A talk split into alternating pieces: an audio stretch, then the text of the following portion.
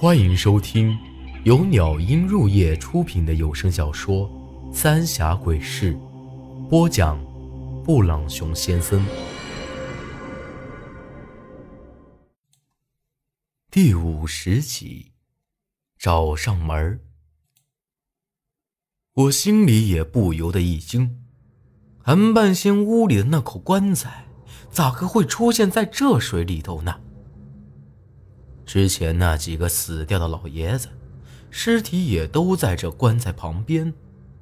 除此之外，这棺材周围还有许多阴森森的白骨。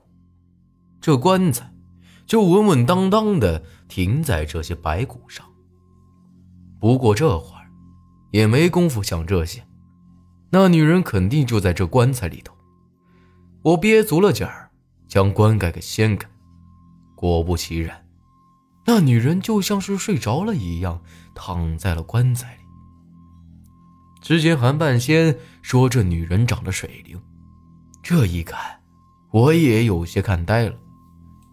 就她这模子，难怪当年那些破皮无赖会想尽办法弄到手了。当年换做是我呀，估计也会流口水。我将韩半仙。给我的那个方法，弄条红布，轻轻地盖在他眼睛上，生怕会把他给弄醒了。然后就掏出剪刀，剪了一缕头发，塞到口袋里，又将那棺盖挪过来，准备盖上。这盖子刚盖了一半，这女人眼睛上这条红布却突然滑落，那眼睛突然一下子就给睁开了，死死地盯着我。而我明显看到他的嘴角挂着一抹极其诡异的微笑，也就是在这一瞬间，我却总感觉这女人和萧然居然有几分相似。不过我也没敢多想，赶紧将这棺盖啊给盖了起来，一蹬腿儿就朝着上头钻。我总觉得身后有一双眼睛在一直盯着我。但我也没敢回头看，好在是除了这种奇怪的感觉之外，倒也没有再出现其他的怪事儿了。等我上了岸之后，韩半仙这才没烧纸了。我将那剪下来的头发递给他，他满意的点了点头。嗯，看到什么了？那口棺材在水底下。我挖了挖耳朵的水。嗯，还看到了什么？本来以为韩半仙会惊讶，但看他这个样子，很明显早就晓得那棺材会在江底下了。我要盖棺的时候，那女人突然睁眼看我了，而且还对我笑了。我总觉得她和萧然有几分相似。一想到那女人脸上诡异的笑容，我就觉得心里发毛。韩半仙一听这话，也是眉头一皱。有两下子，我也不晓得他这话是啥意思，但看得出来，韩半仙有点担心。这会儿，韩半仙又掐了掐手指头，点了点头。这样也好，看了就看了，回去吧。说完，他又将那缕头发递给我。并让我好生带着，可千万不能给弄丢了。回来的路上，我不止一次问过他，到底要这女人的头发做什么，但这韩半仙还是什么都不说。我总觉得，他好像是在谋划着什么事情。倒是那口棺材，韩半仙倒是说了，说那叫做聚魂棺，是寒门老辈儿传下来的。别看着不起眼啊，那可不是随随便便就能弄到的。用他的话说，那打棺材的木头都是从坟头里长出来的大树做成，阴而不沉，烂而不腐。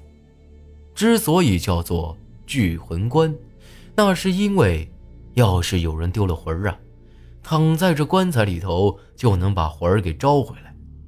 但现在。这女人躺在里头，可不是为了给他招魂，而是增加他的怨气。至于他给我的那枚铜钱，韩半仙说了，那是从死人嘴里取出来的，阴气重，跟着他一定能够找到那女人。除此之外，韩半仙也没有说其他的事儿。很明显，他在隐瞒着什么事情。我就搞不懂了，我都找到那女人的尸体了，干啥子不让我捞起来，一把火给烧了，啥事都没了。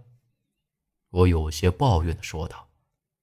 韩半仙却瞪了我一眼：“你小子个傻子，只怕你还没这本事，把他弄起来，能剪他一撮头发就不错了。那，那现在咱们要做什么？”我有些不服气的问韩半仙。早点睡，把那头发压在枕头下头。韩半仙说完就进屋了。不过，我总觉得他看我的眼神有点不大对劲。虽然韩半仙总是神神秘秘的，不过我还是按照他的吩咐，将那缕头发压在了枕头底下。过了一小会儿，也就睡着了。不晓得过了多久啊，隐隐约约的又听到了唱戏的声音。咿呀，朝飞暮卷，云霞翠轩。我一下子就清醒过来，坐起身子一听，这声音离我越来越近，转眼间就已经到了院子里头。我的天哪，新人板板的，这下不好了，这女人找上门了。韩半仙，孙丹晨，我赶紧大喊了两声，可并没有听到他俩回应我。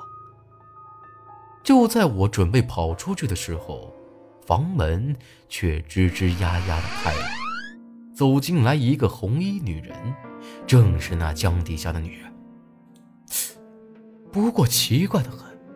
我总能从他身上看到萧然的影子，仔细一看，却又不像。你要做什么？我支支吾吾的说道，朝后退了几步。这女人一抬手，用袖子捂住嘴，轻轻一笑：“ 公子，身体发肤受之父母，你取走我一缕青丝。”以后，我就是你的人了。这话让我一下子就呆住了。这狗日的韩半仙，还是说为了救我的命？这明摆着是要让我送死啊！你搞错了，是韩半仙，是他让我这么干的。这、这、这、这头发我还你。说完，我就伸手去枕头底下，将那头发摸出来递给他。这可留不得你。我这话刚一说完，他呼的一声就到了我面前。我只觉得一股寒气逼人，忍不住打了个冷战。我，我有媳妇了，还是个鬼婆姨。情急之下，我只能这么说了。这女人反正也不是人，她应该晓得我有了阴婚在身，就没办法。和他成亲了，但让我没想到的是，听我这么一说，他居然又笑了起来。长青，看来你对我还真不错，我就是萧然。呸！你当我眼瞎呀？我现在总算是相信了，什么叫做鬼话连篇。这女人真当我是个傻子不成？虽然说他和萧然有几分相似，但萧然我又不是没见过，难不成还认不出来了？就在我以为这女人又要对我咋样的时候，她却突然眉头一蹙，整张脸都开始扭曲起来，像是受了极大的痛苦一样。救我！这声音我听得真切，居然是萧然的声音。没等我反应过来，这女人突然就消失不见了，像是有啥人将她给强行带走了一样。啊，媳妇儿！我大喊一声，猛地坐起来，这才发现我依旧在床上，浑身冒着冷汗，而这会儿天已经蒙蒙亮了。那女人给你说了什么？韩半仙正笑呵呵地站在我的床前，我一掀被子，一把揪起韩半仙的衣领，抡起拳头，恶狠狠地说道：“你，你早就安排好了是不是？”